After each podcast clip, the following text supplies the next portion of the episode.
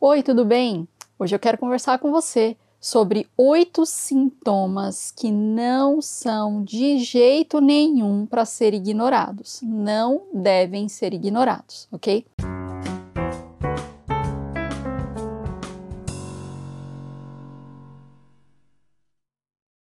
Você já sabe que eu falo bastante sobre algumas coisas que são consideradas normais na gravidez e que, na verdade, são muito comuns na gravidez e que a gente pode é, cuidar de formas é, naturais, com terapias alternativas, juntamente com a observação médica, mas alguns sintomas eles não são nem comuns, nem normais e não devem ser ignorados de maneira nenhuma. Quem sou eu para falar sobre sintomas de gravidez, né? Bom, sou mulher, sou mãe e cuido de grávidas aí há uns 10 anos, pelo menos, tá?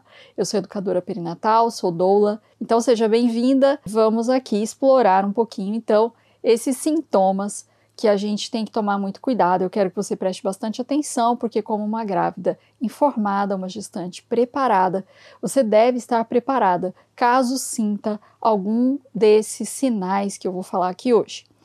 Bom, dor aguda. Nenhuma dor aguda, né? Na gravidez é considerado um sintoma normal, tá? Então, o que é uma dor aguda, né? Aquela dor muito forte, que é estranha, e, por exemplo, uma dor aguda no meio da barriga ou no alto da barriga, ela pode ter aí a, a ligação com alguma dessas coisas aqui que eu vou te dizer. Então, a primeira delas é que você pode estar, por exemplo, com uma gastroenterite, né? É, ou uma infecção intestinal. E pode ser que essa dor ela venha acompanhada de náusea e vômitos, mas também pode ser que não. Mas é uma dor aguda, persistente, você precisa procurar um médico, tá? Então, pode ter a ver com a gastroenterite, com uma infecção intestinal, pode também ter a ver é, com uma infecção urinária. Existe uma dor muito recorrente da infecção urinária que ela não é nem lá no pezinho da barriga, nem tão é, no alto da barriga, mas algumas mulheres se queixam de dor no umbigo, tá? Então é ali a, a, a região da bexiga, né, que está comprometida ou afetada muitas vezes pela bacteriúria, que é a bactéria que causa a, a infecção urinária, tá? Então, é, tá sentindo essa dorzinha aguda, né, no alto da barriga ou no meio da barriga, é bom ficar atenta e procurar logo a assistência médica. Outra, outro sinal que pode dar esse tipo de dor, que ela é muito parecida com a dor próxima às costelas ou dor na boca do estômago, é a pré-eclâmpsia, tá? Então, um dos sinais da pré-eclâmpsia é essa dor né, localizada ali no alto da barriga, incômoda, né? É, ela é, precisa ser feita a aferição da sua pressão, precisa ser analisado, né, se tem proteinúria na sua urina, porque também é uma dor que sinaliza alguma coisa. Toda dor, né, ela é uma luzinha piscando no painel aí do seu automóvel, seu carro, que no caso é o seu corpo, né? Demonstrando que tem alguma coisa que não tá legal. Então, nada de ficar tomando chazinhos, colocando compressinha quente e tal, se você tá com uma dor aguda. Dor aguda precisa ser averiguada por um médico, tá? Muitas mulheres escrevem para mim essa semana mesmo, uma moça me escreveu perguntando: "Lud, eu tô com dor no pé da barriga. O que que pode ser?" Não tem como fazer um exame clínico né, por telefone. Eu sou doula, posso orientar, me, me sinto como uma orientadoula, mas eu não posso fazer esse tipo de exame ou de diagnóstico. Eu falei para ela: existem algumas razões que podem causar essa dor no pé da barriga.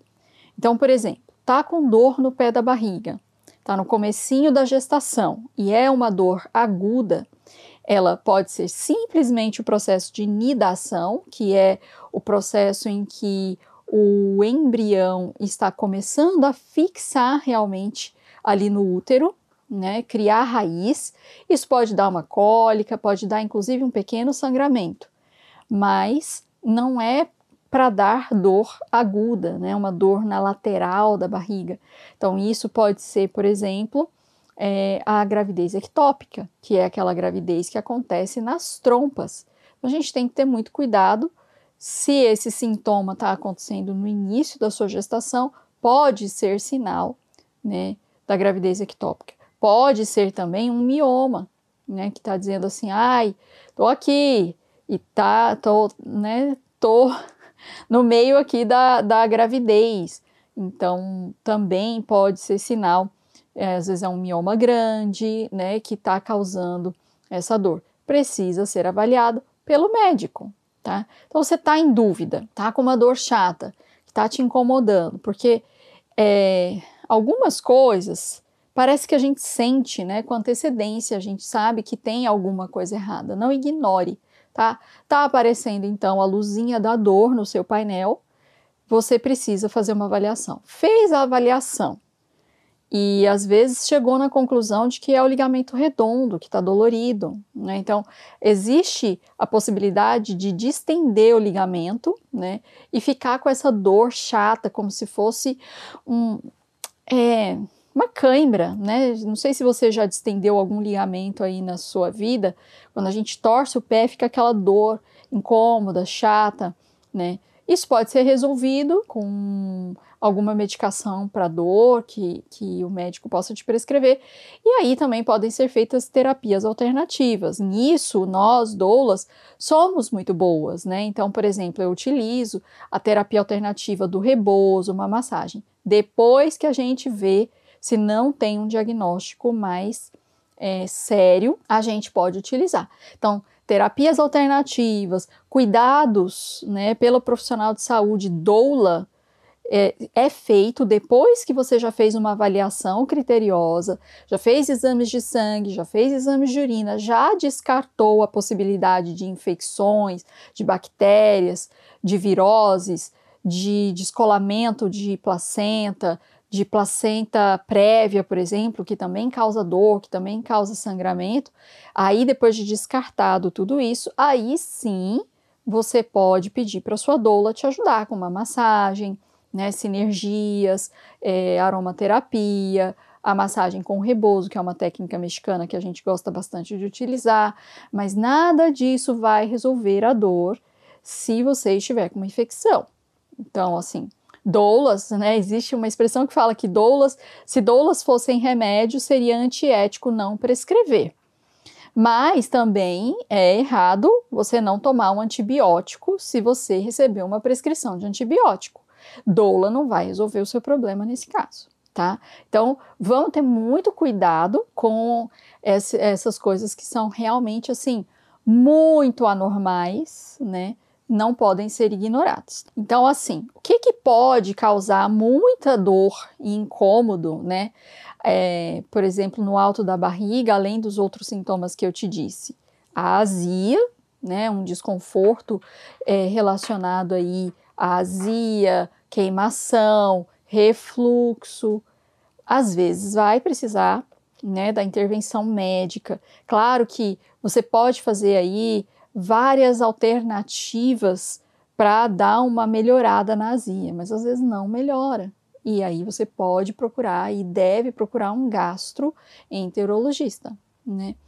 É, outra coisa que geralmente pode causar muita dor é uma infecção, uma intoxicação por alimentos, né? Então, uma intoxicação alimentar comeu ali alguma coisa que estava contaminada, e a gente sempre fala, né, dos cuidados que vocês devem ter com, com alimentação, por exemplo, não é proibido comida japonesa, mas você sabe se aquele peixe que foi cortado, colocado no sashimi e ele tá cru, se ele tem uma boa procedência, ele foi pescado hoje, ele foi bem manuseado, as facas, a tábua onde ele foi cortado estavam limpos e bem higienizados.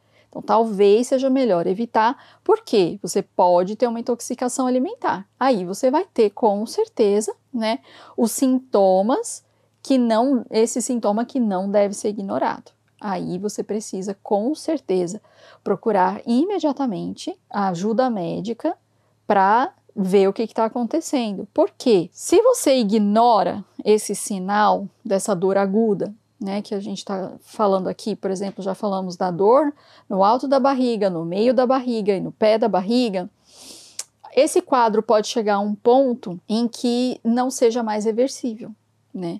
Então, é, uma infecção pode sim levar a um abortamento, né, uma perda gestacional, é, pode levar a um parto prematuro. Seu bebê passou de uma certa idade gestacional, mas ainda não está pronto, totalmente pronto para nascer. E aí vem a nascer prematuro, né? É, pode levar alguma, algum problema para o bebê, a gente pode ter aí problemas para você, né? Então, não ignore, tá? Algum desses sintomas aqui tem que correr e pedir ajuda, com certeza. Bom, dentro disso, você teve sangramento? Nenhum sangramento deve ser ignorado também. Então, assim, não tem certeza de que é, por exemplo, aquele sangramentozinho da nidação é melhor também já recorrer e à ajuda médica. É um sangramento um pouco mais aumentado e associado a cólicas, né? Uma dor que parece um aperto na sua barriga. A gente pode estar tá tendo um aborto ou um parto prematuro, tá? Então, não devem ser ignorados. Um outro sintoma que muito frequentemente eu vejo ser levado assim como: ah, não, vamos ver se passa. A gente toma um analgésico aqui em casa e vê. É a febre, tá? Então, é um, um, terceiro sintoma aqui que de maneira nenhuma você deve ignorar se você estiver com uma febre acima de 37, já precisa ficar aí, né? Ah, não, mas é só uma febrezinha. Febre sempre é sinal de infecção. E às vezes a infecção ela não se manifesta no dia que você teve a febre, né? ela vai se manifestar aí dois, três, sete dias depois. Então é preciso ficar atenta. Se você toma medicação por conta própria, você mascara os sintomas. E aí pode ser uma infecção, tá? Pode ser uma infecção urinária ou infecções de outras ordens, e você tá ali é, mascarando esses sintomas. Então, teve uma febre, já precisa anotar o horário, já precisa é, ligar, marcar uma consulta no, no pronto atendimento e já correr atrás disso para a gente não ter né, também uma piora no quadro, tá? Então, e se for uma febre acima de 39, é imediato, tá? tem que correr e olhar o que está acontecendo. Outro sintoma que a gente também não pode ignorar é lá depois das 22, 24 semanas, você já sente o seu bebê mexer, né? Então ele tem um padrão de movimentação e você meio que começa a perceber esse padrão. De dia fica mais quietinho, de noite, quando você deita para dormir, ele começa a mexer bastante. Se você observa que mudou esse padrão de movimentação do seu bebê, você também precisa procurar ajuda. Mas o bebê mostrou que está se movimentando de uma maneira diferente, você sabe, você tem aí o seu instinto de mãe. Confia no seu instinto e se realmente achar que, mesmo fazendo o mobilograma, testando os movimentos do bebê, tá alguma coisa errada, vai procurar ajuda médica também, tá? Não fique esperando. Pode ser que realmente tenha alguma coisa que não está adequado para o bebê. E aí, a gente tem uma, um, um sintoma que é, eu não sei porquê, muitas mulheres ainda deixam passar batido, tá? Então, assim, o sintoma de ver pontinhos, tá? É, é, muitas descrevem assim pontinhos de luz, né? Umas estrelinhas ou a visão fica embaçada, fica turva. E aí acontece ela, nossa, que bonitinho esses pontinhos aqui, e nem dá atenção. Mas esse é um sinal de pré-eclâmpsia, tá? Então, é, a pré-eclâmpsia é um quadro é, perigoso, pode levar à morte materna, pode trazer complicações para o bebê e não pode ser ignorado, tá? Então, se você, por exemplo, apresentou aquela dor no pé, é, no estômago, né, na boca do estômago, ou aqui próximo das costelas, depois está tendo uma certa dor de cabeça, começa a ver esses pontinhos, precisa urgentemente ir avaliar, tá? Não é normal. É um sintoma de algo grave. Então a gente não pode simplesmente pensar assim: ah, não, é normal. E às vezes uma amiga sua, sua mãe, a sua tia, sei lá, tiveram isso e acham que é normal, né? Ou você não relata para ninguém, porque ah, é uma coisa que acontece tão pouquinho, né? Mas não, é um sintoma que realmente é preocupante, tá? E aí a gente tem um outro que é assim, inchaço nas mãos, no rosto, né, e um pouco nos pés. Mas às vezes é um inchaço súbito. E todo mundo pensa que grávida é, é normal ficar inchada, né? E aí acaba ignorando esse sintoma. Mas você olhou no espelho e não se reconheceu, achou que o seu rosto está muito inchado, você precisa ir avaliar, tá? Porque precisa ser aferida a pressão, feito o exame de urina, ver se tem proteinúria na urina e fazer todos os procedimentos, o acompanhamento, tá? É, dependendo do que o médico diagnosticar, vai ser realizado alguma, algum tratamento, vão ser tomadas as providências. Então, é, às vezes as pessoas olham para você e falam assim: Nossa, como você está inchada. Esse inchaço apareceu assim do nada, né? Corre olhar, tá? Não deixa para depois. E aí a gente tem um outro sintoma que ele é o ganho de peso muito rápido. Né? De repente, você engorda muito rapidamente. Também não é algo normal, tá? É um sintoma muito comum de mulheres que vão apresentar pré-eclâmpsia.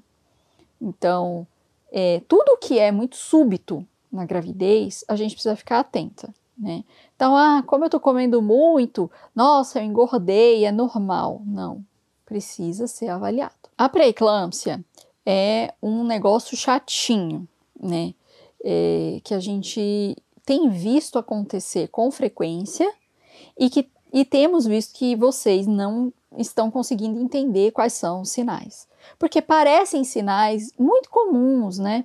Então, por exemplo, essa ganha de esse ganho de peso de um quilo, tá? E aí inchaço, e aí tem dores de cabeça, e vê pontinhos. Mas parece que é tudo muito assim, ah, não, mas é, hoje eu caminhei bastante, fiquei muito em pé, é, eu peguei muito sol e muitas vezes vai sendo ignorado, né? Então, assim, não é um negócio que desenvolve assim de uma vez e pá, mas vai piorando, vai piorando, vai piorando. Então, não ignore esses primeiros sintomas. Deu uma dor de cabeça, ela é persistente, ela tá chata, né? Então, todas as minhas clientes, quando relatam dor de cabeça, eu já falo para a gente começar a fazer um diário dessa dor de cabeça. Que hora?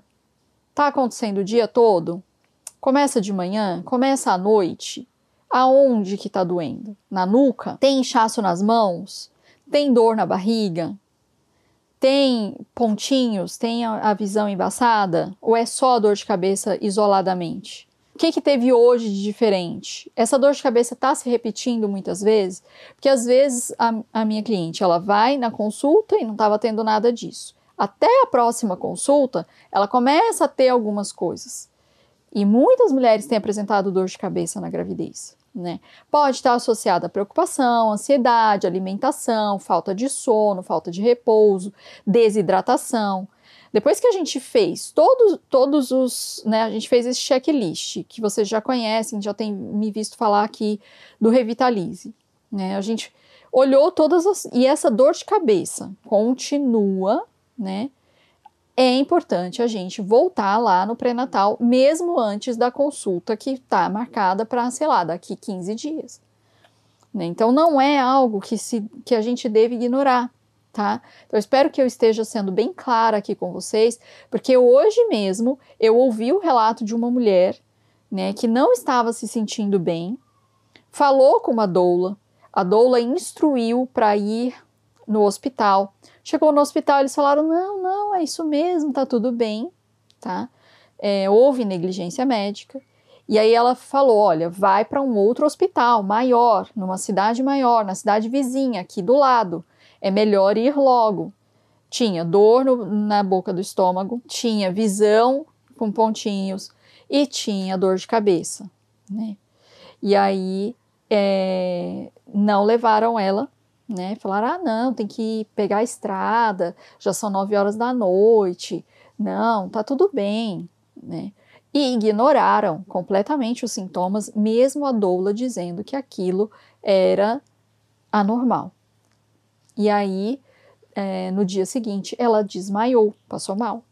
E as, aí sim, eles levaram ela para o hospital e lá foi diagnosticada pré-eclâmpsia e foi feita a cesárea de emergência por causa da pré-eclâmpsia. Nesses casos, quando o neném já está quase para nascer e, essa, e, esses sintomas começam a acontecer, não necessariamente precisa ser feita uma cesárea.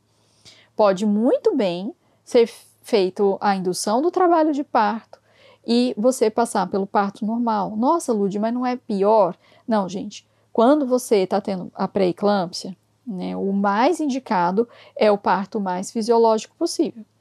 Porque uma cirurgia tem muito mais riscos né, da gente ter um problema maior ali e acontecer algo mais grave. Então é mil vezes melhor já prevenir, fazer a indução do parto e as coisas ficam é, mais sob controle. Então, recapitulando, tá? vai sair lá no arroba Ludidola, no meu Instagram, post mostrando esses oito sintomas que não devem ser ignorados. Você pode ir lá e salvar o post para vocês acessarem e conseguir é, ficar com essas informações bem fixadas. Por quê? Começou a sentir algum desses sintomas, consulta novamente para ter certeza de que você, né, tá tá pensando, nossa, era isso mesmo, tá? Então vamos lá, vamos recapitular. Dor no alto ou no meio da barriga, dor no pé da barriga ou na lateral, no ladinho aqui, assim, bem embaixo da barriga, febre, mudança de movimento do nosso bebezinho, é mais com a gravidez bem mais avançada, a visão embaçada ou com pontinhos, estrelinhas, inchaço das mãos, do rosto e dos pés, principalmente das mãos e do rosto, uma dor de cabeça forte que não passa, ela é persistente, e um ganho de peso acima de um quilo. Tá? Então, todos esses sintomas que parecem aí assim, ah, uma coisa normal, ele pode estar tá apontando para algo que não está tão bem assim. Então, você pode dar uma olhadinha depois lá no post. Eu espero que você é, fique atenta. Não precisa ficar neurótica, tá? Mas basta é, ter esse cuidado de fazer esse checklist. Então, é alguma coisa aguda? É uma coisa persistente? É uma coisa que está me deixando incomodada? Eu não estou conseguindo dormir direito, né? As pessoas estão notando, falam bastante do meu rosto inchado, das minhas mãos inchadas. Tive que retirar a aliança, né? Não estou conseguindo calçar os meus calçados normalmente. Ah, Lud, mas inchaço na gravidez não é normal? Depende. Né? É, todas, todas essas mudanças fisiológicas no nosso corpo durante a gravidez podem ser um sinal né, de alguma alteração. Então a gente não deveria abraçar esses sintomas como normais. Talvez eles sejam comuns, recorrentes. Tem uma médica que eu sigo atualmente que ela tem falado que o pré-natal do século XXI mudou porque os hábitos alimentares mudaram, porque o estilo de vida mudou, porque a vida moderna tem nos levado a ser mais sedentárias, ficar mais tempo sentada, a nossa alimentação já não é aquele espetáculo de extraordinária, né? A gente tem um consumo de é, sal e temperos muito maior do que deveríamos, de gordura muito maior do que deveríamos. Né? O preparo dos alimentos às vezes não é o mais ideal, às vezes tem muita fritura, né? E aí tudo isso não é hoje, tá? Não é o que você está fazendo agora na gravidez.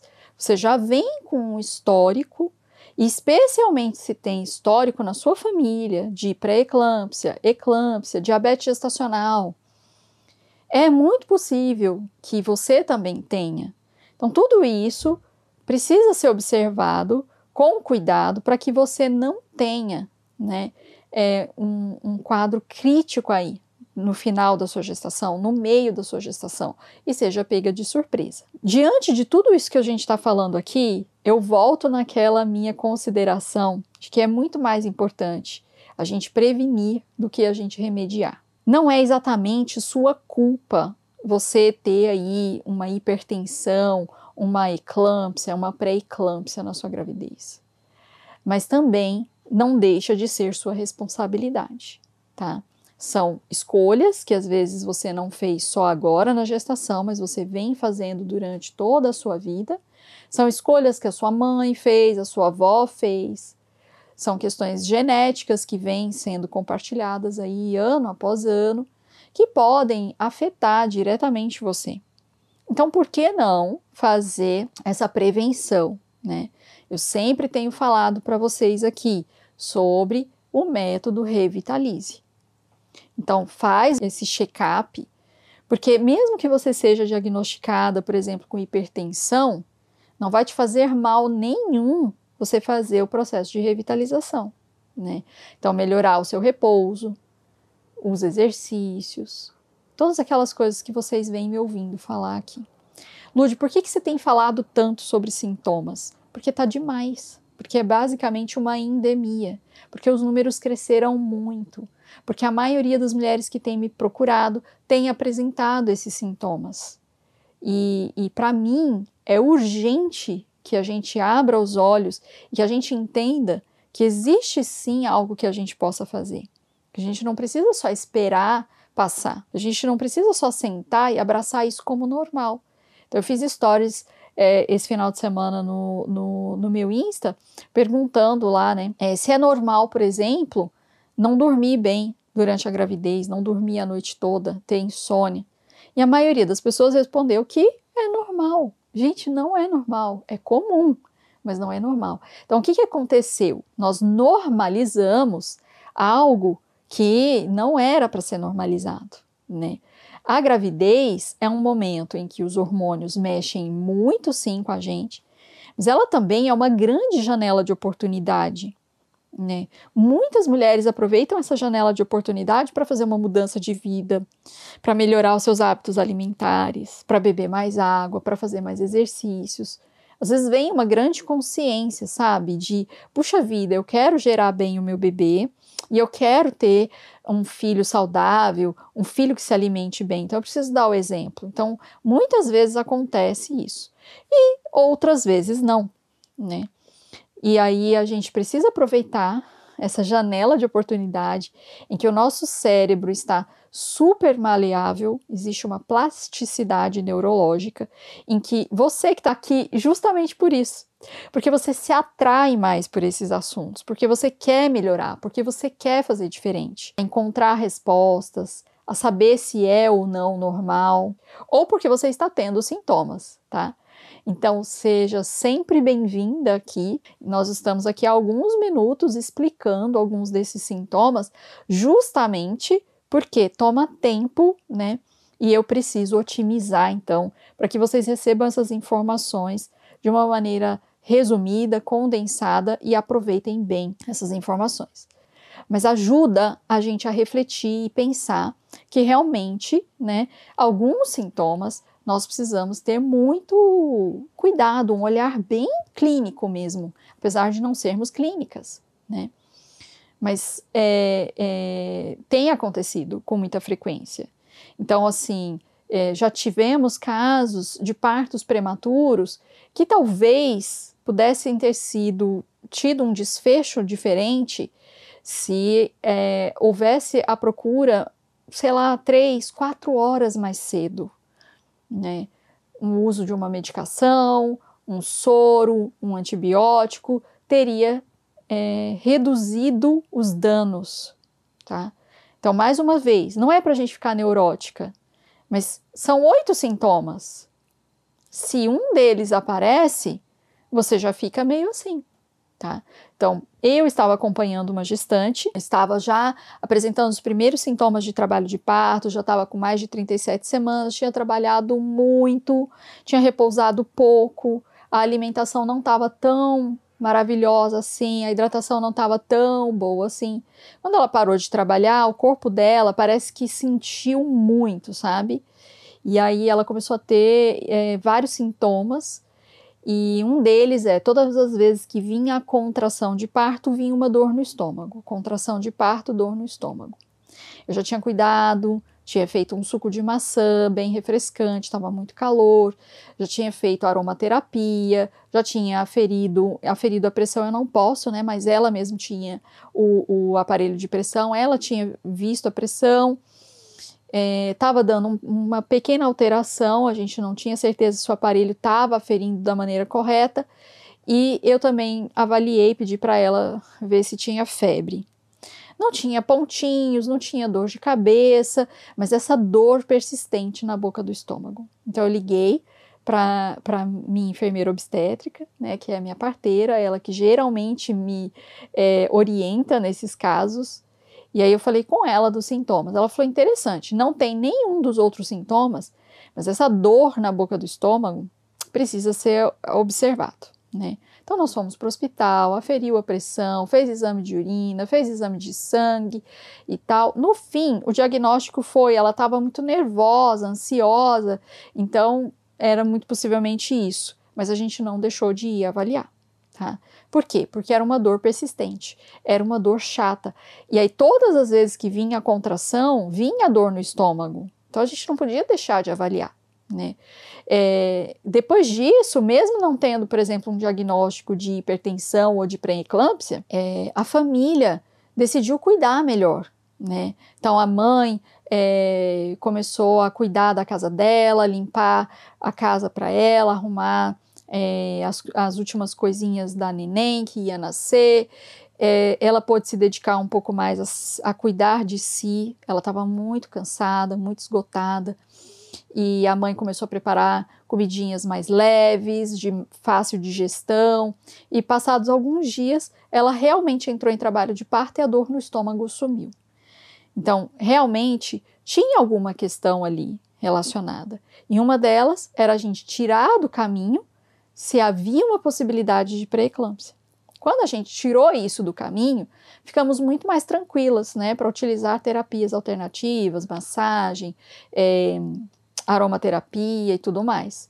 Mas antes a gente averigou se não tinha realmente uma causa né, mais preocupante. Fiquem atentas. A gente vive numa época em que nós estamos deixando as coisas passar despercebido, né? São tantas informações, são tantos estímulos, televisão, Instagram, celular, tem outros filhos, é, conversas, grupos, imagens, fotos, e de repente você se vê no meio, sei lá, de um monte de sintomas e vai ignorando e vai deixando e vai mascarando, às vezes se automedicando, né? E chega a um ponto em que as coisas não, não ficam mais fáceis de contornar e podem se tornar mais graves. Então é isso que eu quero que vocês prestem atenção. Espero que vocês fiquem bem e a gente se vê na próxima oportunidade. Um beijo.